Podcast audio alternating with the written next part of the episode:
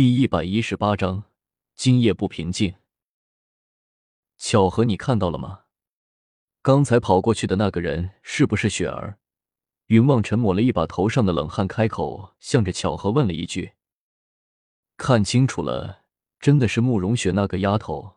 没想到平时以为她弱不禁风的，原来是扮猪吃老虎来着。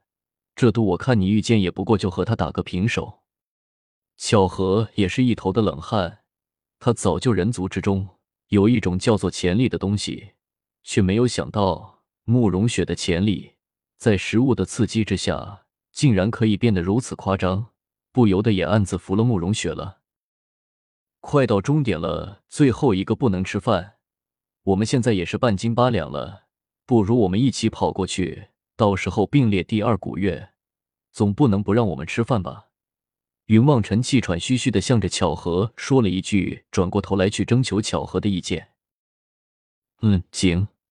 巧合点着头，忽然伸手向着云望尘一推，云望尘重心不稳，顿时被巧合推了一个大马爬。等他灰头土脸的爬起来的时候，巧合早就已经带着一道尘土冲在了他的前面，不一会的功夫就不见人影了。我靠，这些都是什么人啊？云望尘愤愤的将嘴里的沙子吐了出来，开口向着巧合跑走的方向骂了一句，也连忙向着终点跑了回去。只是已经被巧合抢了先机，云望尘自然是再也没有办法挽回败局，果然勇夺了最后一名。好了，今天晚上你就看着大家一起吃饭吧。古月十分得意的拍了拍云望尘的肩膀，一脸戏谑的说道：“巧合推我的。”云望尘似乎还想要抗争一下，站了起来，向着古月抱怨了一句，却被古月一个暴力敲在了头上，开口骂道：“你遇上敌人的时候，能怪他们推你吗？巧合今天做的不错，给你好好的上了一课，让你知道什么叫做敌人。”可是云望尘似乎还想要说些什么，但是看了一眼古月的眼神，便不敢再多说话了，转过头去。向着巧合恶狠狠地比划起了中指，巧合完全无视云望尘目光，越过了云望尘无比怨恨的双眼，望向古月说道：“我们什么时候开饭啊？”现在，古月笑了一声，牵起慕容雪的手，笑道：“好妹妹，你今天真是厉害，一会多吃一些，好好补补。”慕容雪早就已经饿得前胸贴后背，现在听说就要开饭了，那里还顾得上？云望尘连连点头。跟着古月就冲了进去。青霄看着众人回来，连声叫好，便去端自己准备好的吃的，直看的一边的慕容峰一头的冷汗。青霄现在是什么身份？运气好了，那就是未来的皇帝。可是现在这个未来人间最大的掌权者，竟然在厨房里面忙活着给自己这么些人做饭，弄得慕容峰是无比的尴尬，吃也不是，不吃也不是，一头的冷汗。倒是慕容雪、古月他们，早就已经是饥肠辘辘，那里还管得了这是皇帝做的，还是上帝做的？早就已经开始狼吞虎咽，大口的吃了起来。云望尘可怜兮兮的站在一边，望着桌子上的吃的越来越少。旁边的人虽然同情，但是自从青霄给云望尘递了一个馒头，而被古月一雷打的生死不知了之后。便再也没有人注意到身边还有一个快要饿死的可怜人，全都低头剥拉自己碗中的食物了。起来。第二天一早，云望尘不等古月令，自己就先第一个爬了起来，背好了沙袋，整装待的站在了城门外。古月一声令下，云望尘对着巧合便是一拳，又重重的踩了几脚。直踩的巧合头晕眼花的不知道东南西北，云望尘却已经在路上急得奔跑了起来。路过慕容雪身边的时候，还抽空的将慕容雪也一起推了一把，一个人遥遥领先，一直将第一的优势保持到了晚上回来。巧合捂着头，一脸哀怨的望着云望尘。云望尘知作不知，坐在饭桌前便大口的吃了起来，便如风卷残云一般的导致。慕容雪虽然是第二个回来的，可是却也和最后一名的巧合一般，竟然一口饭也没有吃上。如此折腾下去，也不过十天的光景，众人尽皆觉得自己的体力大有长进，这一日，云望尘吃了饭，便随着古月来到了后院。古月又一次以貔貅手镯凝聚月光之力，打入了云望尘的身体之中。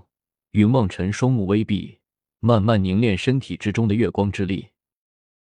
过了一会，云梦辰睁开了双眼，向着古月开口道：“我要这月光有什么用处？笨，你喝了我的血，体内也算是有一些我们月光龙族的血脉了。”所以你也可以利用月光来修行。我将月光提纯之后，打入你的身体之中，为的就是你能够更好的吸收月光，在白天的训练之中炼化月光。古月笑了一下，向着云望尘开口解释了起来。那怎么不给巧合和雪儿他们也来一点？云望尘点点头，忽然开口向着古月问道：“他们的体质原本就不适合修炼月光的。”只不过巧合身体之中吸收太多的力量，我需要帮助他引导一下，不然可就全都浪费了。古月摇摇头，对着云望尘说道：“那雪儿呢？他整天这么跑，算是怎么回事？”云望尘忽然想起了越来越能跑的慕容雪，心中不由得一阵恶寒，连忙开口向着古月问道：“我原本是想让你们男女搭配，干活不累的。”古月有些郁闷的摇了摇头，开口向着云望尘接着说道：“可是我没有想到慕容雪竟然如此厉害，体能训练竟然有越你的趋势，是个好苗子。我决定按照那本一个剑仙的基本素养来培养她，看看她能不能成为古往今来天上地下第一的女剑仙。”什么？云望尘有些崩溃的摇摇头，却是没有想到古月拉上慕容雪，原本就是恶作剧一般的。只不过，更是没有想到慕容雪竟然如此的厉害，丝毫没有上当受骗的觉悟，一时之间竟然就表现出了自己那月众人的天赋来。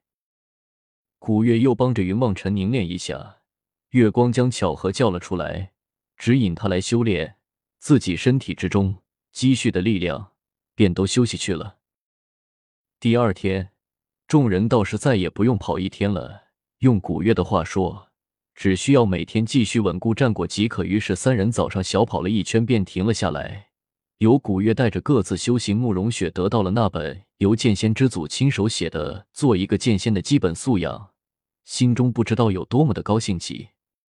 忽是废寝忘食的在翻看着那本书。眼见已经快到了月圆之日，整个别院之中的气氛也渐渐变得有些沉重了起来。这一日，清风冲了了进来，开口向着众人叫道：“师叔传过来的消息，今天晚上太子他们要在先贤大殿解封九幽鬼王。”什么？先贤大殿祭祀历代名臣大儒，这太子也太过丧心病狂了！慕容峰站了起来，怒声的喝骂了一句：“嗯，看来今天晚上我们又得忙活了。”古月微微点头，开口向着众人说了一句，转身回到自己的屋子之中去了。